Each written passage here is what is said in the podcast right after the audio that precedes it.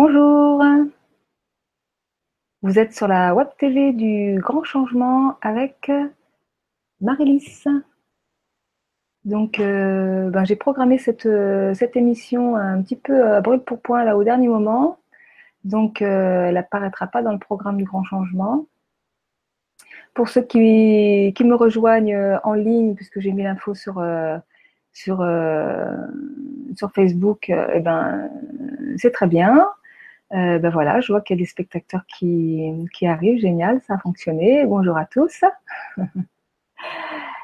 Donc, euh, bah, suite à l'émission de, de jeudi soir, euh, bah, qui a duré un peu plus longtemps que prévu, je me suis rendu compte qu'il y avait euh, plein de questions auxquelles je n'avais pas répondu tout au, tout au long de des questions qui ont été posées tout au long de l'été, auxquelles j'ai répondu parfois individuellement. Et puis là, je me suis dit donc que j'allais répondre collectivement.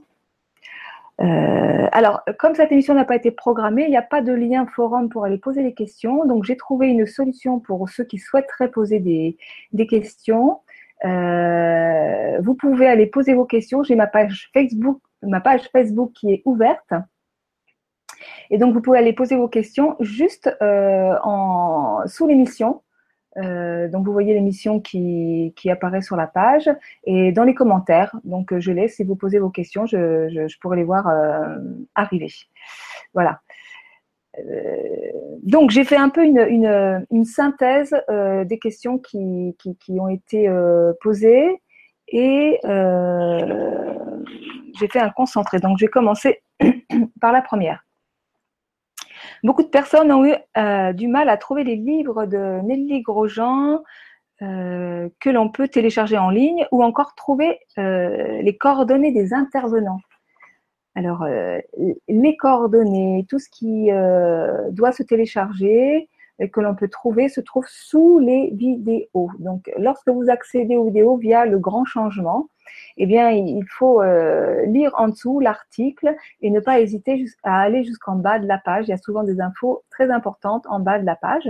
Et lorsque vous accédez euh, aux vidéos via euh, YouTube, eh bien, c'est également sous la vidéo.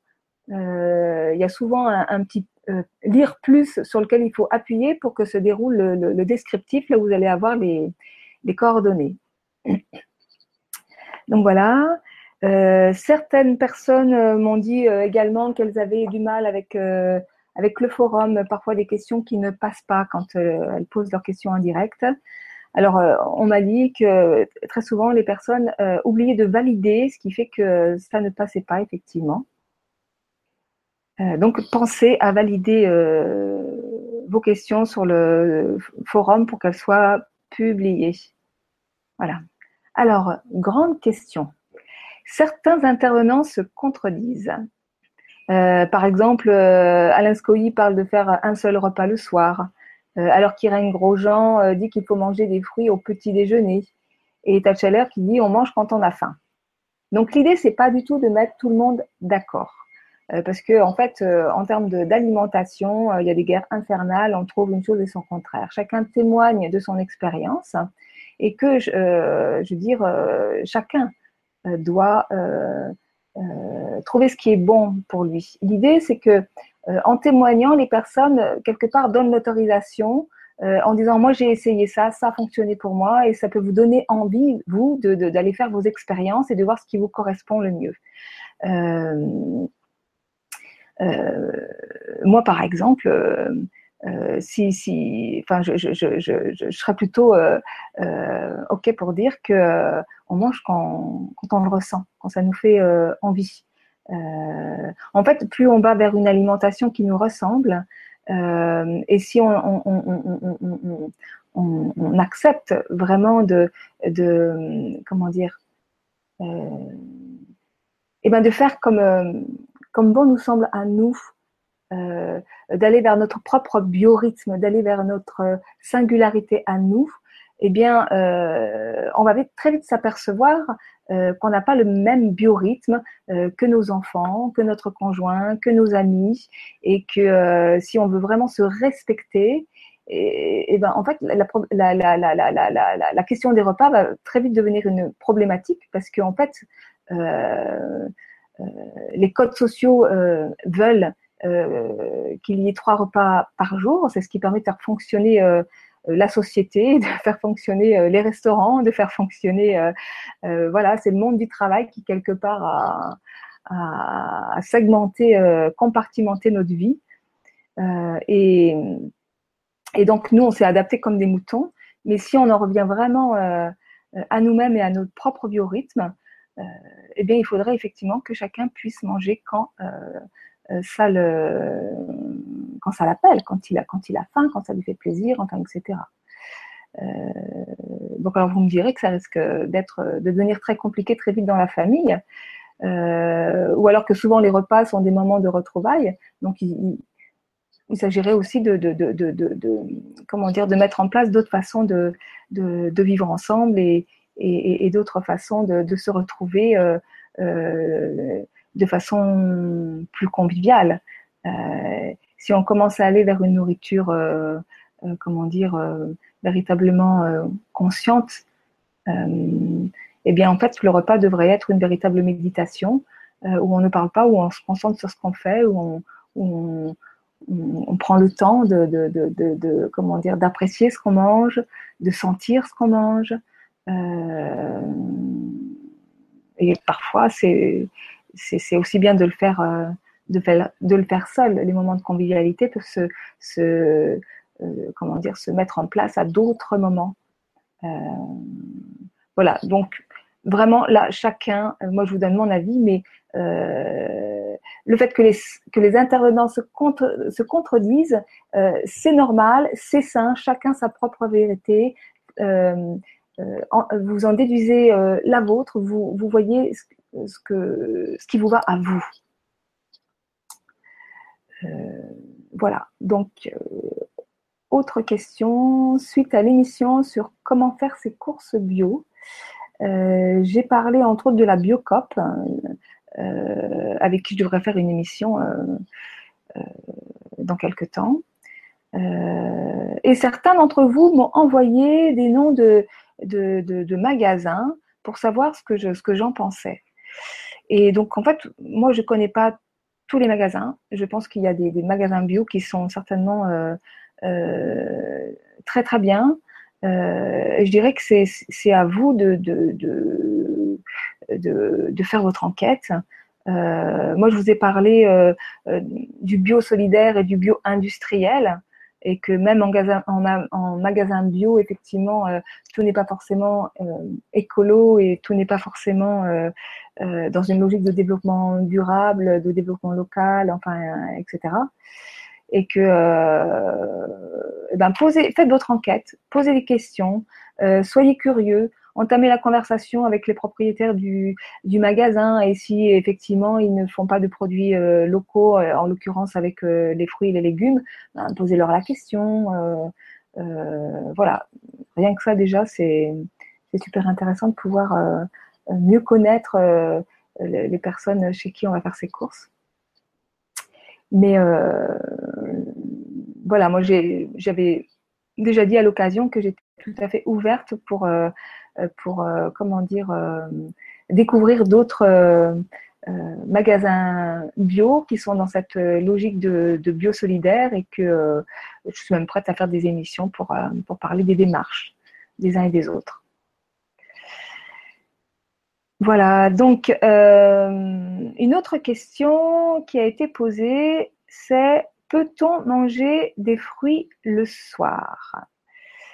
Alors oui, bien sûr, manger des fruits tant qu'on en veut, j'irai le matin, le midi, le soir.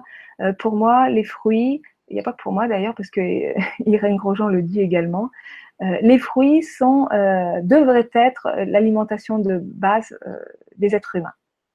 Il y a tout ce qu'il faut à l'intérieur, c'est bourré de, nutriments, de vie. lorsque l'on mange des fruits qui ont poussé localement, de saison, ils sont, euh, ils sont vraiment, euh, comment dire, euh, à terme de leur maturité et, et plein de nutriments. Et on peut en manger tant qu'on en veut. Le seul truc à respecter, c'est que effectivement, le fruit se digère très très vite.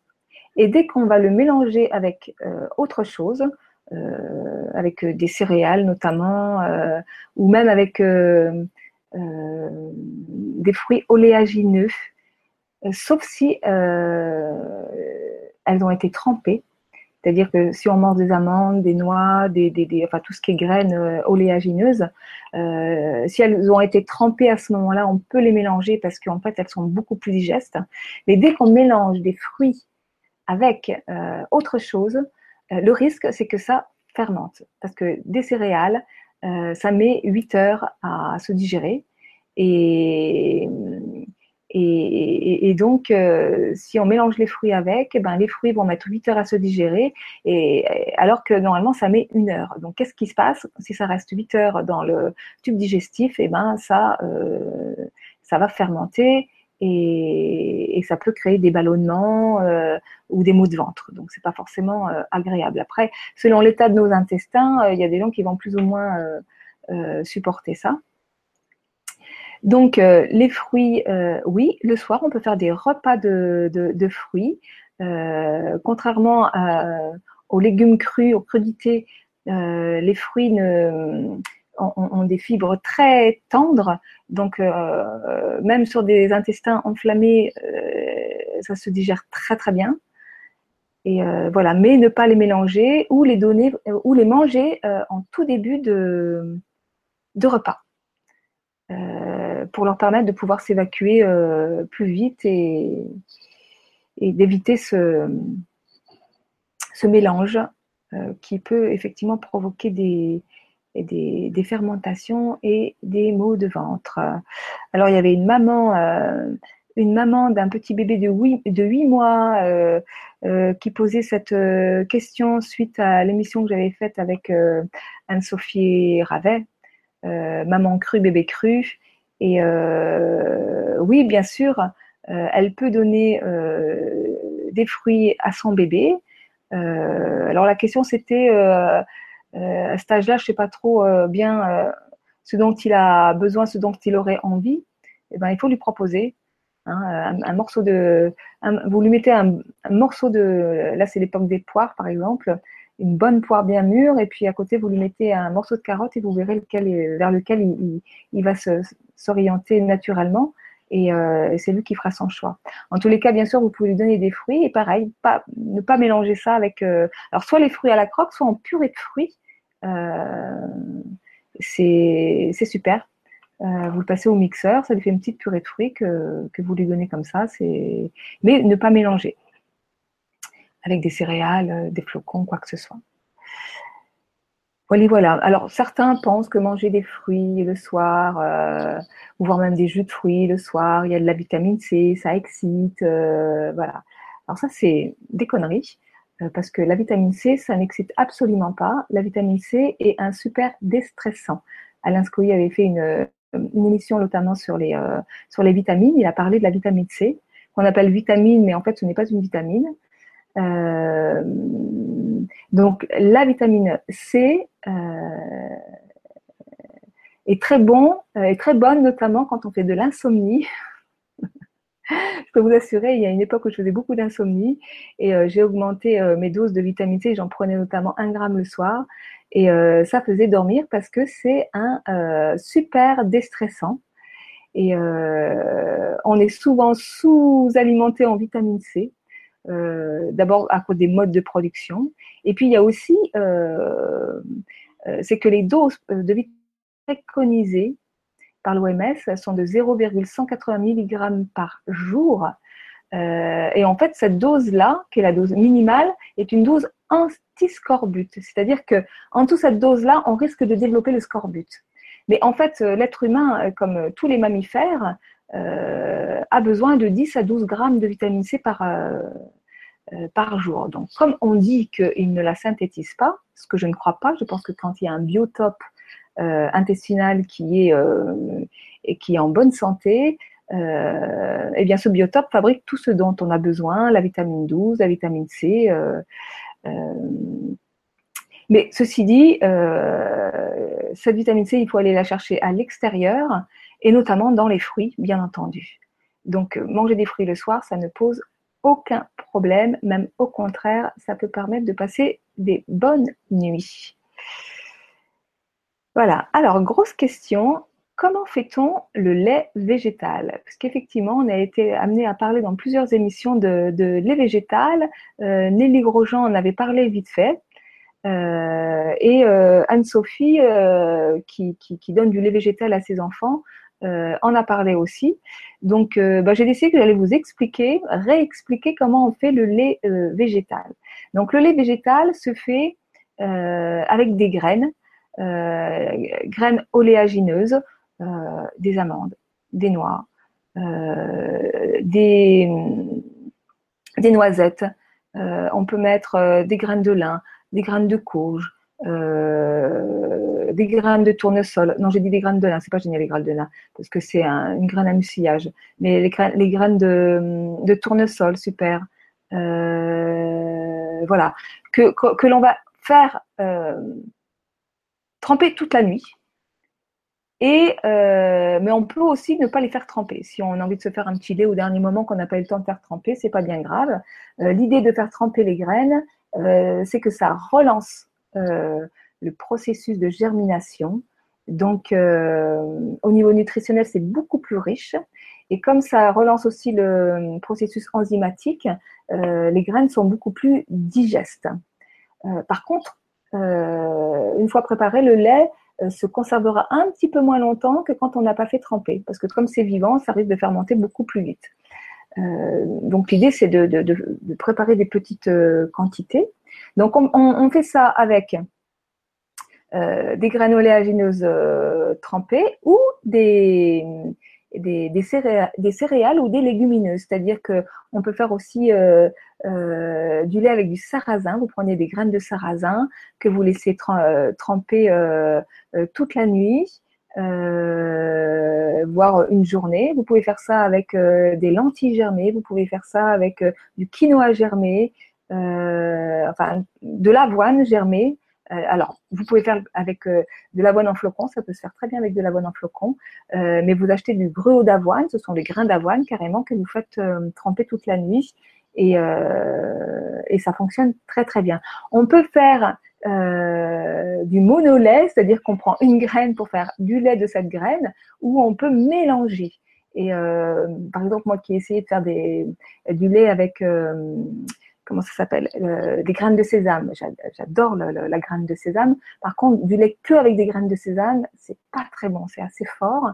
Euh, par contre, en mettre un petit peu mélangé euh, avec de, la graine du tournesol, par exemple, ou de la graine de courge, ça donne un petit goût super sympa. Donc, on peut s'amuser à faire des mélanges multigraines en mélangeant oléagineux, sarrasin germé, enfin, etc.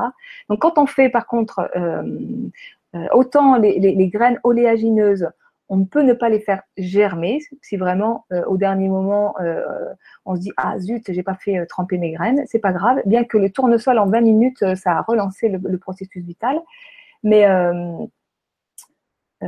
pour tout ce qui est céréales ou légumineuses, ça c'est indispensable de les faire tremper parce que sinon elles vont être toutes sèches et, et ça va pas être génial.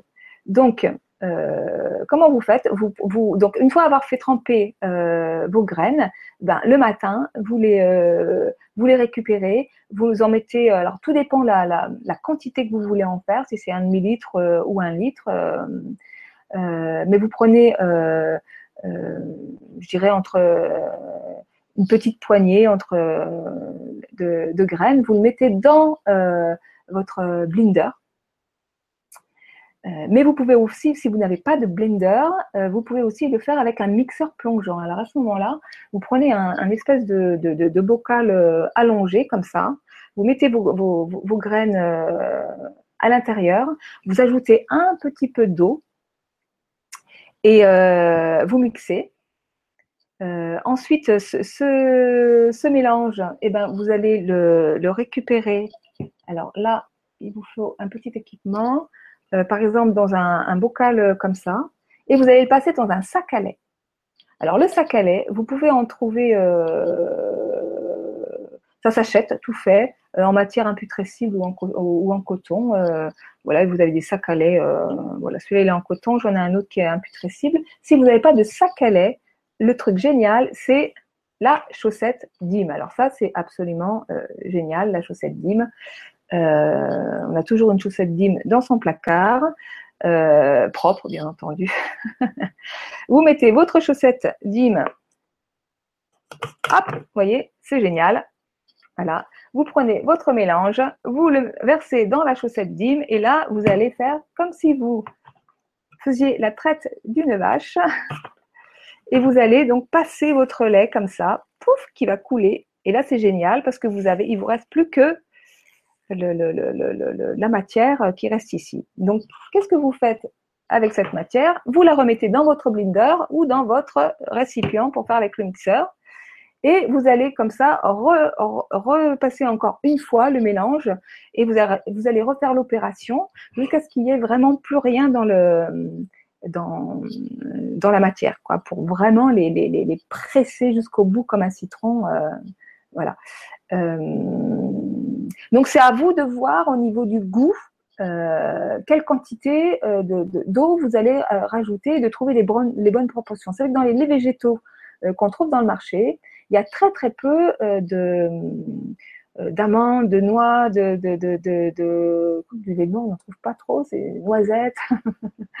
Pour regarder en fait les pourcentages, ça va, ça va varier entre 3% euh, et jusqu'à 6-8%. Euh, donc 8%, c'est quoi? C'est 80 grammes pour, euh, pour, un litre de lait, pour un litre de lait, grosso modo. Hein. après, dedans, ils rajoutent de l'huile, ils rajoutent de, l'épaississant. voilà, si on veut donner un lait végétal à un enfant pour que ce soit vraiment nourrissant, il faut vraiment augmenter les doses. Parce que aux doses que l'on trouve dans le marché, c'est pas du tout suffisant. Voilà. Après, c'est une histoire de goût. C'est à vous de voir. Si vous voulez faire du lait un peu sucré, ce que vous pouvez faire, c'est rajouter des, fruits secs. Euh, euh, vous pouvez mettre euh, une poignée de raisins secs, des figues, des dattes. Vous, vous, mixez le tout au blender ou, au, mixeur plongeant. Et vous passez le tout dans le sac à lait et ça va vous donner du, sucre naturel de fruits. Ça vous sucre naturellement le, lait, c'est délicieux. Et euh, donc voilà, c'est extrêmement simple à, faire, euh, comme vous le voyez. Et en termes de goût, c'est extrêmement meilleur. Parce que vous avez vraiment le goût de, ben la, de, graine, quoi, hein, un goût d'amande. Et euh, moi, quand j'avais commencé à faire les, laits végétaux euh, moi-même, euh, eh bien très vite, je n'ai plus pu supporter le, goût des laits en briques. C'est, voilà. En plus, ça revient beaucoup, beaucoup, beaucoup moins cher. Donc c'est très facile, c'est très peu de temps. Bon, peut-être au début on cafouille un peu, mais une fois qu'on a vraiment le, bon matériel, c'est en trois minutes c'est fait. Euh, et c'est moins coûteux et c'est plus goûteux. Voilà. Et donc, avec ce lait, euh, ensuite, on peut faire, euh, on peut faire des préparations culinaires aussi. par exemple, si vous faites sans le faire cuire, vous pouvez faire un flan cru et vous pouvez mettre un peu d'arôme dedans, à vous de voir. Vous pouvez mettre un petit peu de, cacao, de cacao, cru ou, de, ou de, comment dire, euh, ou de vanille euh, en huile essentielle. Euh, et vous faites cuire de, de, de, l'agar-agar. Euh, l'agar-agar, ça doit, c'est, une, c'est une algue qui se, qui se fait cuire, mais qui gélifie. Voilà. Donc, vous, vous, prenez de l'agar-agar, vous le, vous, le, vous le faites cuire et vous le mélangez euh, au lait euh, que, qui reste donc euh, tout à fait comment dire, cru. Et cette préparation va et ça peut faire des, des, des délicieux flans au lait végétal. Voilà, voilà. alors, dans la série Graines, euh, dans la série Graines. J'ai eu des questions concernant euh, comment, consommer, euh, les graines de tournesol, parce qu'effectivement, il y avait Jacques Antonin qui en avait parlé, Tal Chaleur, effectivement. et donc qui, préconise de, consommer des graines de tournesol, germées ou non germées. Germées, c'est toujours mieux. Et donc, vous pouvez, en fait, c'est vous en mangez à votre guise. vous pouvez en manger une petite poignée le matin. vous pouvez le répartir euh, dans la journée avec vos autres euh, nutriments. Euh, dans, la, dans la mesure où elles, elles ont été germées, vous pouvez les mélanger des salades de fruits, avec, avec des, des, purées de fruits. vous pouvez les manger comme ça, à la croque. c'est vraiment en fonction de, de vos besoins, de vos envies. c'est vous qui, voyez.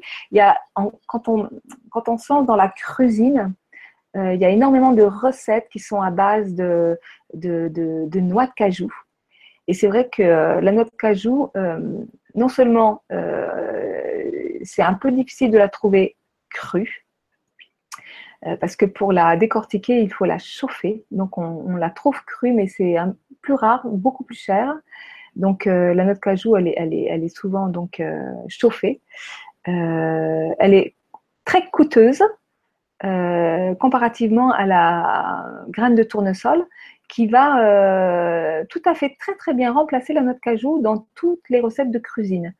Euh, la graine de tournesol, décortiquée bien entendu, elle, se, elle, se fait tremper 20 minutes. En 20 minutes, le processus de germination est, est, relancé. Elle est très pratique, elle n'est pas chère du tout. Et moi, je la trouve beaucoup plus goûteuse que la noix de cajou. Euh, voilà. Donc voilà. Ensuite, euh, faut-il rincer les graines germées? Alors j'avais fait une, émission avec euh, Nelly Grosjean sur les graines germées, où elle expliquait effectivement, je vous invite à la re-regarder pour, pour la préparation, etc. Et elle, elle dit, pas besoin de rincer deux fois par jour les graines germées telles qu'on le dit d'une façon générale. Euh, elle va plus loin, elle dit que c'est même ça souvent qui font qu'elles moisissent parce qu'elles sont trop humides. Euh, alors j'étais la première assez étonnée de ça. Euh, parce que je me suis dit tiens mais moi si je ne rince pas mes graines elles sont elles, vont se putréfier en fait très vite elles sentent mauvais et donc j'ai essayé sa méthode effectivement et, notamment pour ce qui est graines germées pour ce qui concerne les céréales ou les légumineuses en fait, lorsque vous les faites tremper toute la nuit, eh bien, euh, le matin, euh, vous les rincez, mais il faut les rincer vraiment abondamment.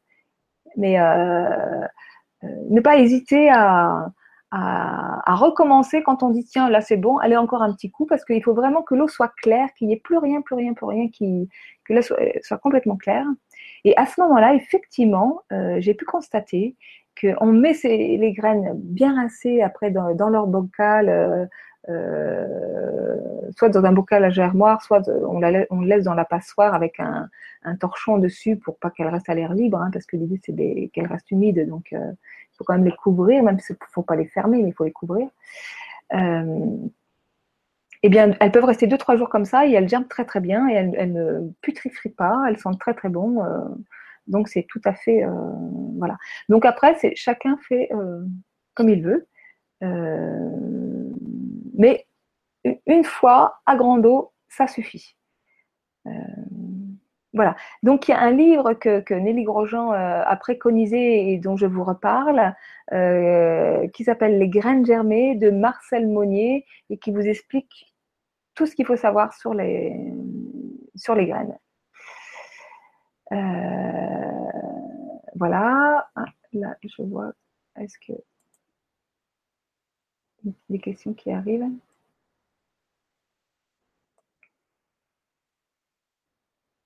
Non. Pas. Donc, ensuite, autre question.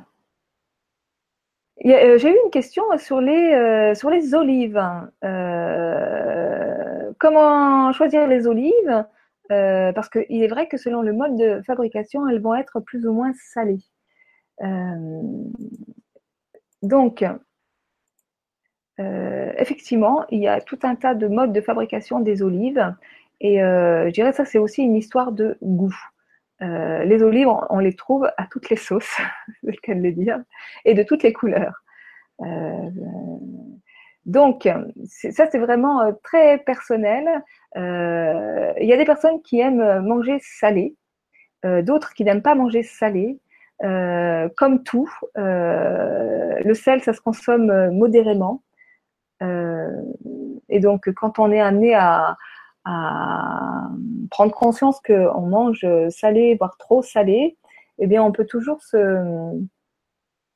se poser la question ben, qu'est-ce qui se passe dans mon corps qui fait que j'ai besoin de, sel? Ça, ça, peut vouloir dire plein de choses. Il y a peut-être des déséquilibres. Enfin, il y a un message. voilà. Donc, euh, la fabrication euh, des olives, donc les modes de fabrication, il y en a plein, je suis loin de les connaître euh, tous, mais moi cet été, j'ai goûté des olives qui n'avaient reçu absolument aucune préparation. J'ai même été tout à fait, comment dire, étonnée de comment ça avait été préparé. les olives, elles ont été cueillies à maturité sur l'arbre, c'est-à-dire noire. Une olive verte, c'est une olive qui n'est pas mûre. Donc, euh, olives cueillies à maturité sur l'arbre. Donc, si vous voulez, si vous avez des oliviers ou l'opportunité d'avoir des olives, vous les cueillez noires, bien mûres. Vous les mettez dans un bocal. Euh, faire en sorte qu'elles soient bien sèches. Et vous fermez le bocal. Et c'est tout, il n'y a rien d'autre à faire. Et en fait, ça vous fait euh, des olives. Euh, j'ai été vraiment étonnée. On a l'impression d'avoir, euh, de manger des, olives. Alors, elles sont pas salées, elles sont vraiment nature et elles sont euh, complètement confites. Donc, alors par contre, j'ai oublié le temps qu'il fallait les laisser comme ça, mais je pense qu'on peut les goûter pour voir combien de temps il leur faut pour, pour devenir confites. Mais voilà, c'était délicieux. Donc, on peut préparer tout à fait les olives comme ça. voilà. Alors, question, oui. Donc là, il y avait une question. Euh, donc, euh, c'est une personne qui l'a posée. J'ai trouvé ça très, très intéressant et donc je voulais en faire profiter tout le monde. Donc, c'est Robert Masson, naturopathe, explique que l'association légumineuse céréales n'apporte pas autant de protéines que la viande. Euh, cette association oui, donc elles sont moins bien assimilées par l'organisme car la lysine, qui est le facteur limitant, se trouve en trop faible quantité. Et donc cela peut créer des carences. Alors, euh, c'est vrai qu'on euh, dit que lorsque l'on veut un apport de, protéines via euh, les légumes, il est bien d'associer les légumineuses avec les céréales. Ça s'appelle la complémentation. Mais c'est vrai que cette complémentation existe aussi avec la viande.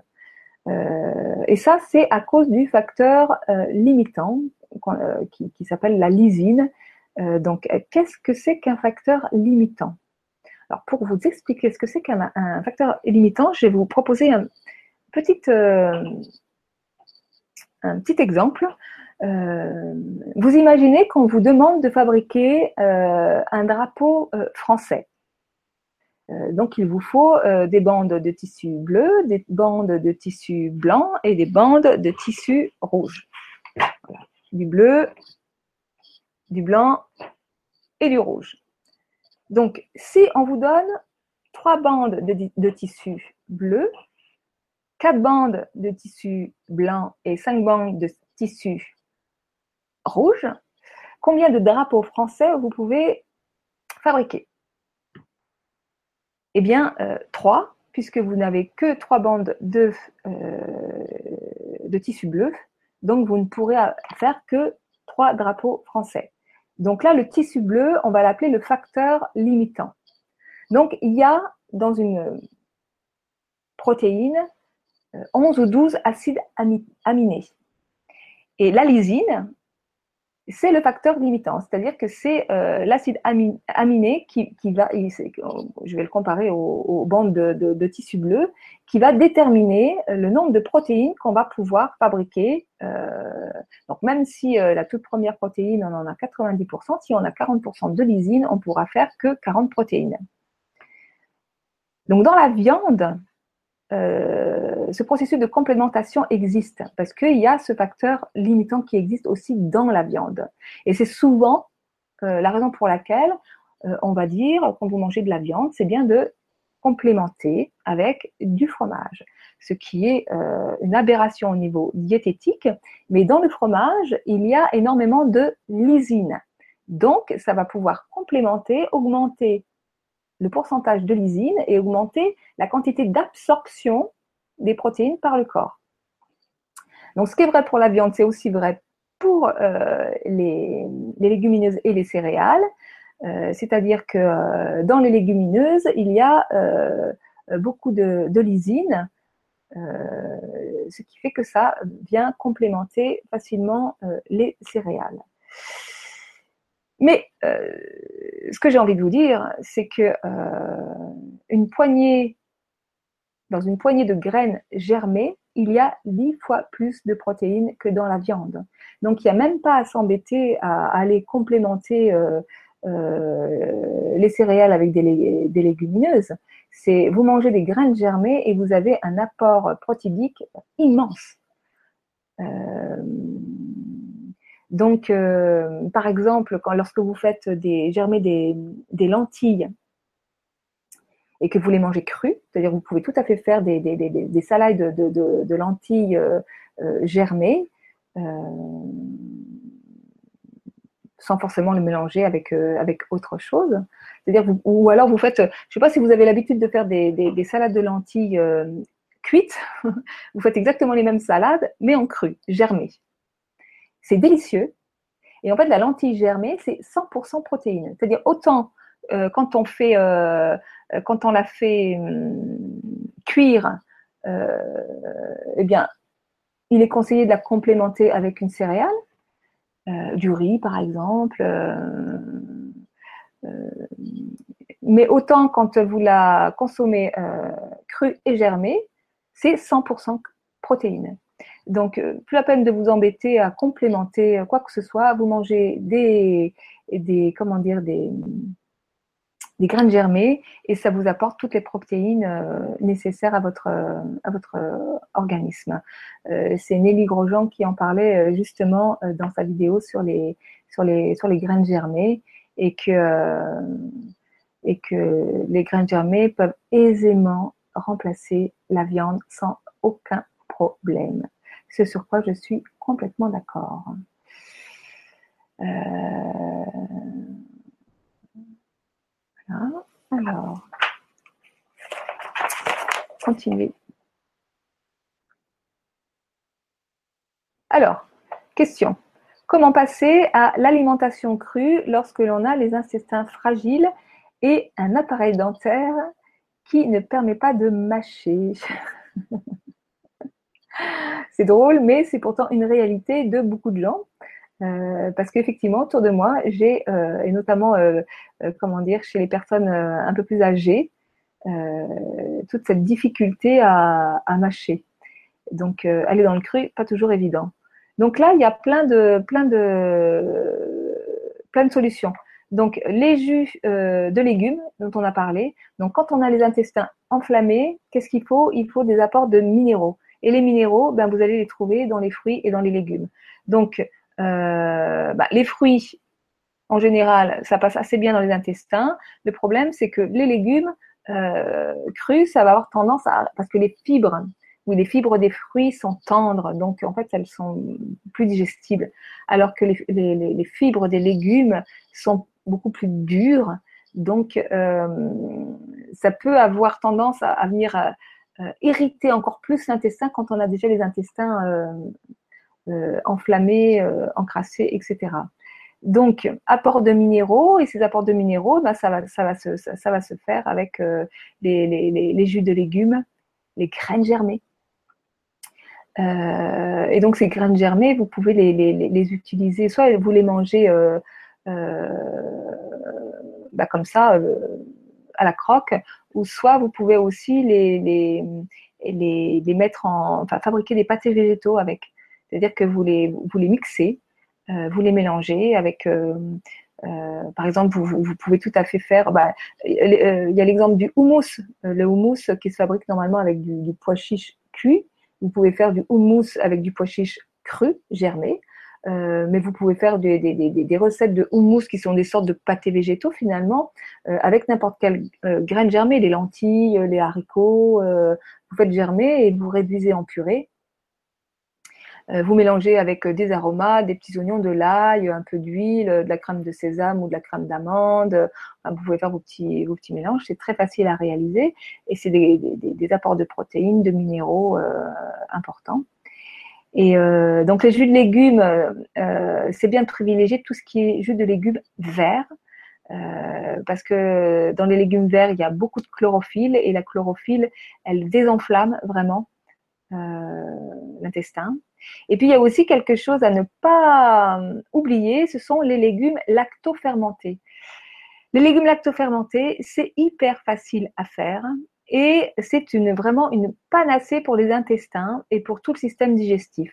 Parce qu'en fait, la lactofermentation va prédigérer le légume. Déjà, ça va l'attendrir, donc beaucoup plus facile à manger.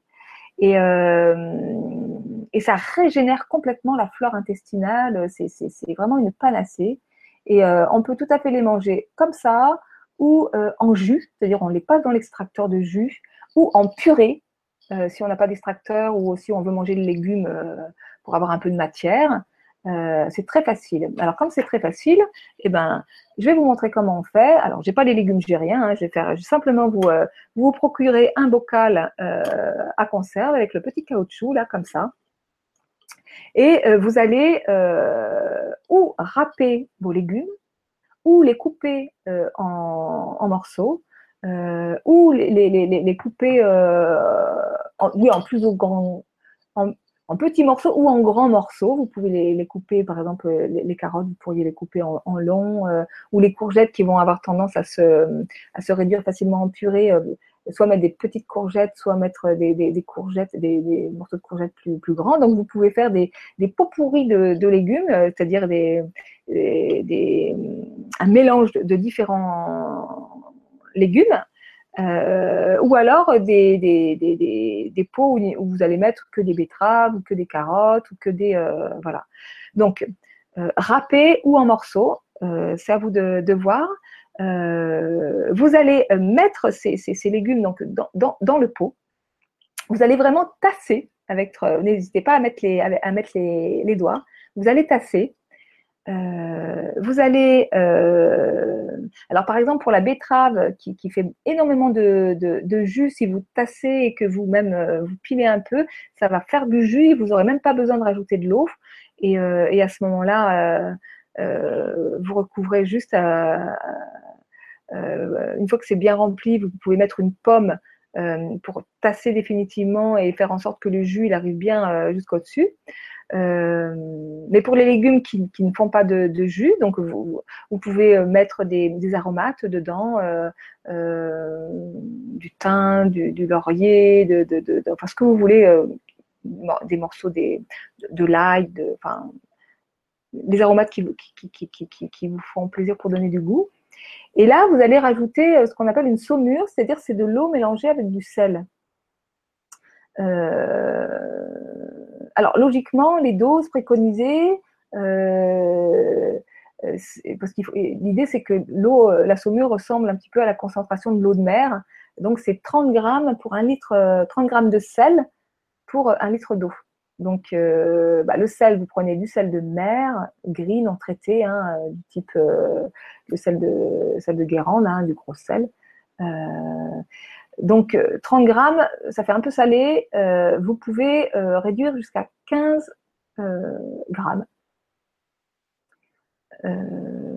donc vous préparez votre saumure, vous mettez vous, remplissez votre bocal, vous remplissez jusqu'en haut.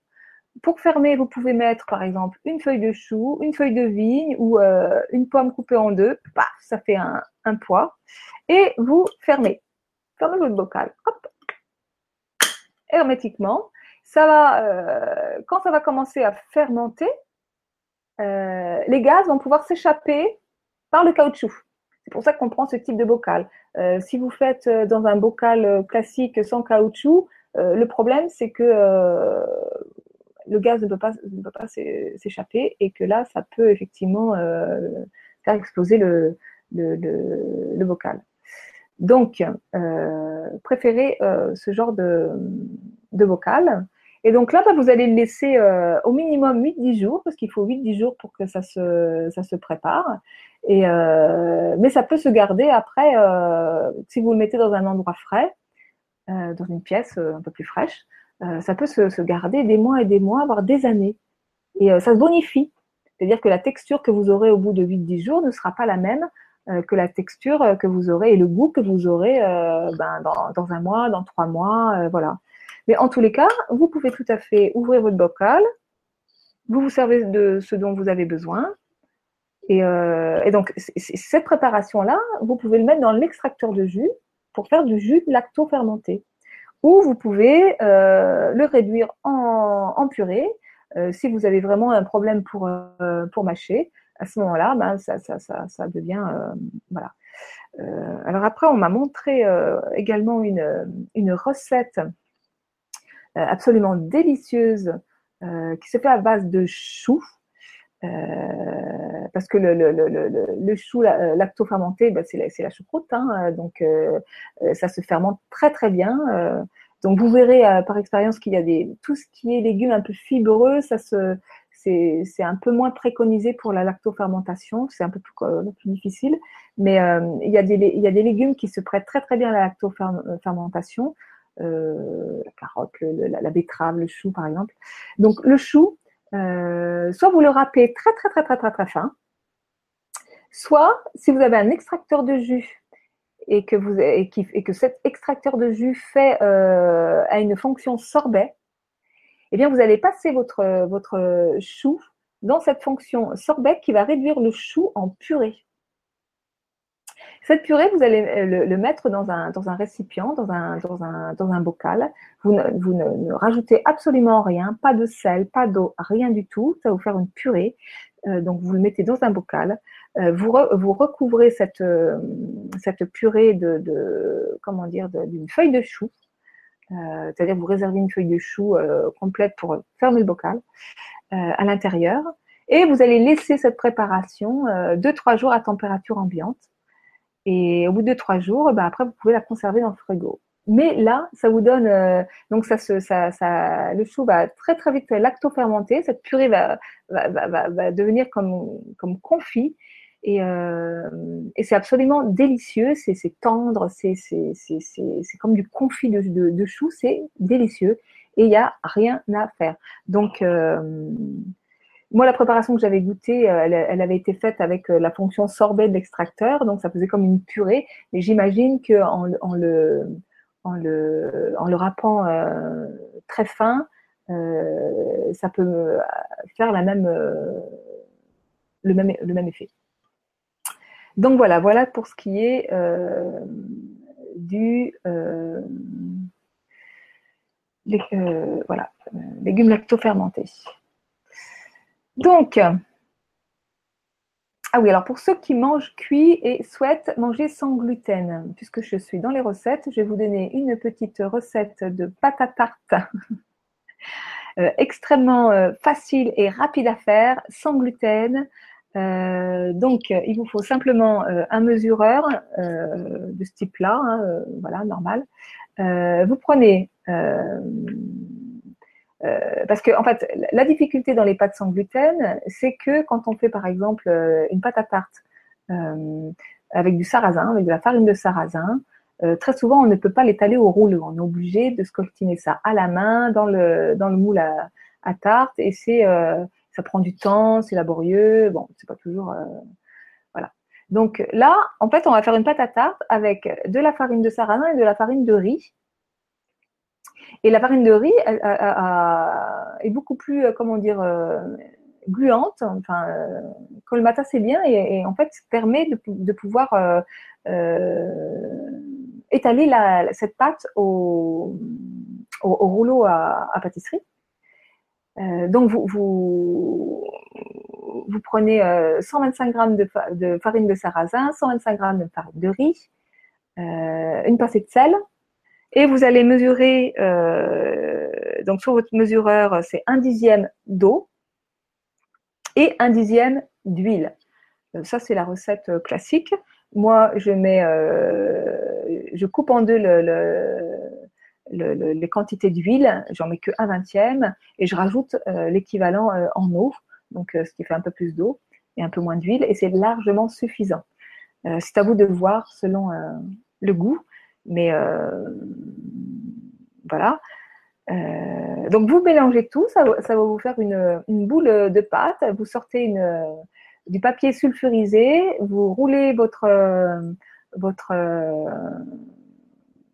votre pâte au rouleau, la pâte, euh, au rouleau, et vous mettez directement votre papier dans le, moule à tarte et vous mettez votre préparation dedans et vous faites cuire 30 minutes à, entre 180 et 200 degrés selon la préparation que, vous mettez dedans. C'est évident que si vous mettez des œufs, c'est 180 degrés, puisque les œufs ne se cuisent pas au-dessus de 180 degrés. Voilà, sinon après, ça fait un effet cinérèse, c'est-à-dire ça fait de l'eau. Euh, et puis quand vous démoulez votre tarte, ce qui est bien, c'est de la mettre, quand vous la sortez du four, je veux dire, c'est de, la démouler tout de suite sur une grille à tarte qui permet euh, au, d'eau de, s'éliminer tout de suite et d'avoir des pâtes euh, qui, en refroidissant, vont, vont, devenir croustillantes et non pas toutes molles comme ça donne parfois quand on les laisse refroidir dans, dans le moule. Voilà, voilà. Donc, euh, bah, j'arrive à, la fin. Euh, je vois que c'est bien, je suis dans les clous. Euh, j'ai gardé le meilleur pour la fin. Donc, j'ai eu une, question que j'ai trouvée très, très intéressante d'une personne suite aux, aux, émotions, aux émissions pardon, que j'ai faites avec des personnes qui se nourrissent de prana. Est-ce que lorsque l'on est pranique, on n'est plus jamais malade? Eh bien, non.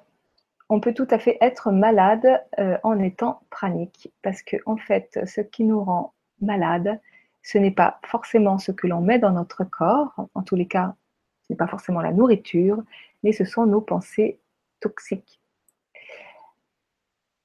Et en fait, L'exemple que j'ai envie de vous, de, vous donner, c'est l'exemple de, de, de, Jasmine, euh, qui est donc cette femme australienne qui a euh, amené, euh, qui a rendu accessible ce processus de, prana en Occident et qui a écrit beaucoup, beaucoup de livres.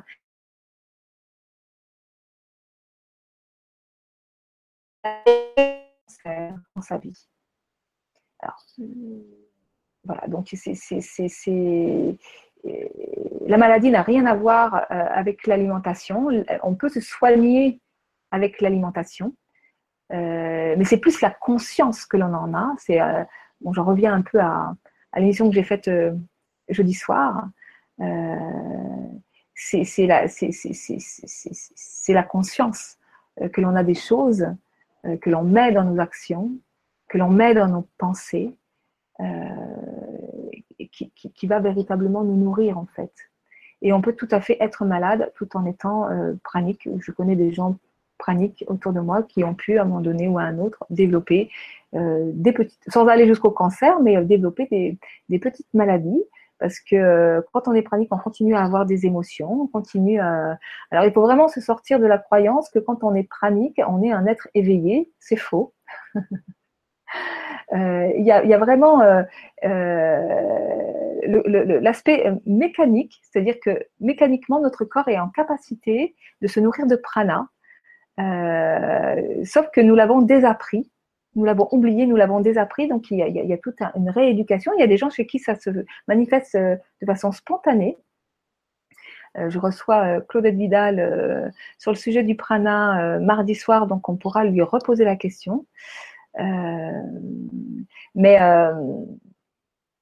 donc, il y, a effectivement le, côté mécanique et, il y a tout le côté de l'éveil de conscience que ça peut effectivement, que ça met euh, en marche. Euh, mais je dirais que euh, l'aspect spirituel du prana, euh, et l'aspect euh, mécanique, euh, ça, peut être deux choses complètement différentes. Alors moi, ça a été une de mes très très grandes découvertes parce que j'étais intimement convaincue que les dés étaient intimement liés. Mais j'ai rencontré des personnes qui, m'ont fait comprendre que c'était effectivement deux choses différentes. Et en l'occurrence, cet été, j'ai rencontré une personne pranique, une femme russe, qui est euh, obèse. On peut se représenter les gens praniques comme étant des gens fins ou voire maigres. Non, elle a été obèse, mais vraiment obèse. Elle fumait clope sur clope. Et elle était assez détestable sur le plan relationnel. Et là, je me suis dit, mais, et j'ai même posé la question, je me suis directement adressée à la source en me disant, mais mon Dieu, comment est-ce possible? Et là, il m'a été répondu, mais oui, tout est possible. Effectivement, tout est possible. Euh, et, ça revient toujours à la même chose. Chacun euh, est unique, spécifique, chacun a sa singularité. On n'a pas tous les mêmes défis à relever, on n'a pas tous les mêmes histoires. Euh, voilà. Donc, on peut. donc, il y a des personnes qui se sont guéries avec, avec le jeûne en arrêtant de, de manger. Euh, il y a des personnes qui sont devenues praniques et qui, se sont guéries aussi, c'est le cas de, Dominique Verga. Et puis il y a des personnes qui, même en ne mangeant pas, euh, ont été malades quand même. Donc euh, tout ça, ça fait réfléchir, tout ça, ça met la tête à l'envers. Et on en revient toujours à la même chose. Ce sont notre, c'est notre système de croyance, ce sont nos pensées et les vibrations qui en émanent, c'est-à-dire nos émotions, qui va générer, qui va créer en fait notre réalité. Euh, que ce soit à travers euh, l'expression de maladie ou à travers de, situations euh, plus ou moins difficiles à, vivre. c'est ce que nous ressentons qui crée notre réalité.